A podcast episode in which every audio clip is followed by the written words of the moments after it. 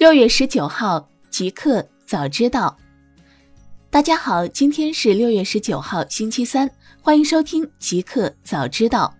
刚发生，传特斯拉重组亚洲业务，将建立大中华区部门。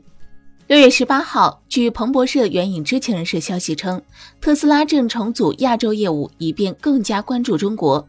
目前，特斯拉正准备在中国内地开始生产电动汽车。知情人士表示，特斯拉正在拆分其亚太业务部门，并组建一个覆盖中国内地、香港、台湾和澳门的大中华区新部门。新部门将由亚太地区运营副总裁兼中国区总裁朱晓彤领导。知情人士称，朱晓彤将继续负责特斯拉上海工厂运营，同时负责中国市场销售和对其他团队培训，而亚太地区其他团队将直接向特斯拉加州总部报告。来源：新浪科技。大公司，小米内部会议视频曝光，雷军称要三年决胜中国市场。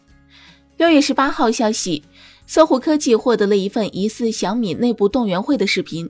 视频中，雷军再次强调了小米的手机和 AIoT 双引擎策略，并称要实现三年决胜中国市场的新目标。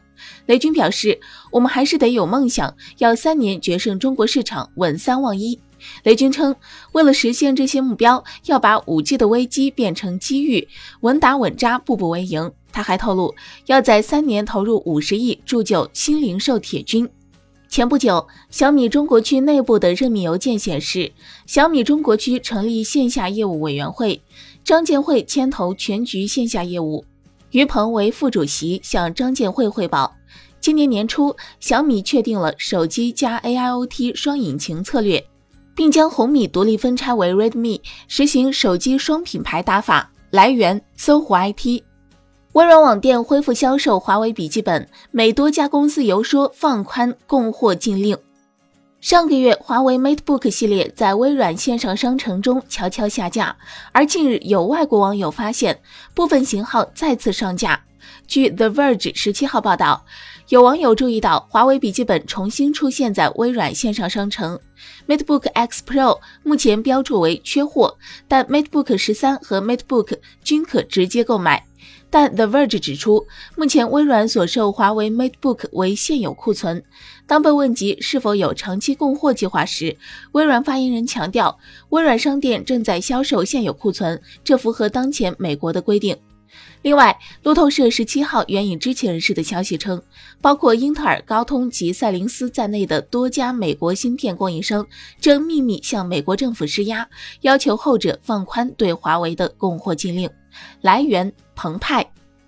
互联网，微信安全团队恶意使用外挂功能或触犯法律。六月十八号，微信发布打击微信营销外挂公告，并将对此进行专项清理，并持续打击。公告显示，对于明确使用外挂功能的账号，一经确认，微信安全团队将做出限制功能、直至限制登录等处罚。对于多次违规者，将根据梯度处理原则加重处罚。此外，对于利用 Xpost、Substrate 等模块开发恶意功能、骚扰用户、破坏平台环境、非法获利的行为及其经营主体，微信还将保留一切追究其法律责任的权利。来源：腾讯微信。快手任命文明为 A 站负责人。六月十八号，快手科技任命文明为 ACFun A 站负责人。快手方面称，文明在互联网行业，特别是动漫社区领域有多年积累，在产品运营和内容上技能全面。二零一八年六月，快手科技全资收购 A 站，保持其品牌团队的独立运营，并给予资金、技术资源上的支持。未来，A 站将持续深耕年轻人二次元文化。来源：三十六氪。索尼董事长平井一夫正式从索尼退休。六月十八号，据索尼官方消息，索尼董事长平井一夫正式从索尼退休，应索尼管理层团队的请求，将继续担任高级顾问。一年多以前，平井一夫辞去了 CEO 职务，将这一职位转交给首席执行官吉田宪一郎。二零一二年，平井一夫被指定为索尼 CEO 兼总裁。据悉，该公司曾于二零一一年损失了六十四亿美元。在削减成本并重新将业务重点转向游戏成像上后，他将索尼转亏为盈。公司二零一七年营收达六十七亿美元。来源：Bio News。华为率先完成中国移动 5G SA 跨省漫游外场守护。近日，华为率先完成中国移动基于 5G SA 独立组网的跨省漫游外场守护。本次守护成功，标志着中国移动基于 5G SA 新架构的省间漫游组网功能已经实现，SA 相关功能已经具备全国组网能力，5G SA 核心网面向全国商用迈出了坚实的一步。接下来，华为与中国移动将继续深入合作，继续进行包括 VO5G 用户数据迁移等更为广泛的技术测试和业务验证。来源：C 一一四中国通信网。新产品，麒麟九八零之后，华为又一款七纳米自研 SoC 来了。六月十八号，华为终端手机产品线总裁何刚在微博宣布：“我可以很骄傲地说，我们即将成为全球首个同时拥有两款七纳米 SoC 芯片的手机品牌。”六月二十一号，武汉见。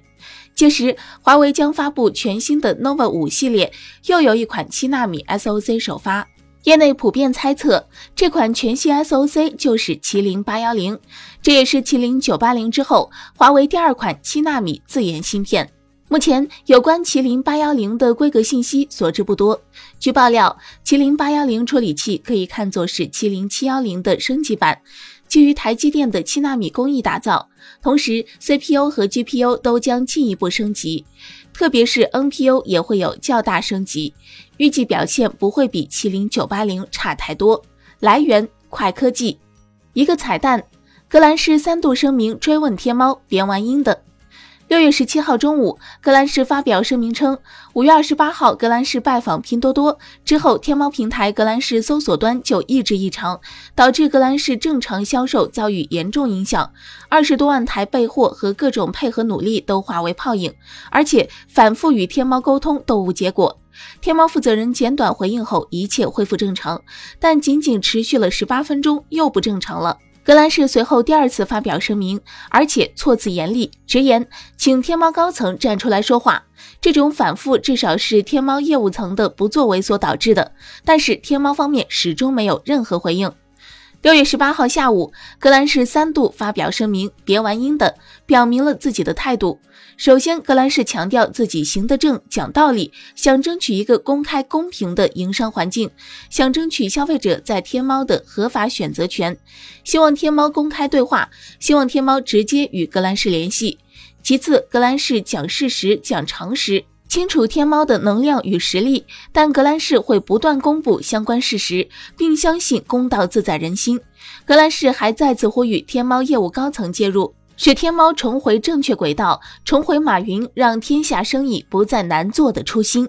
至截稿时止，天猫方面仍无任何公开或非公开回应。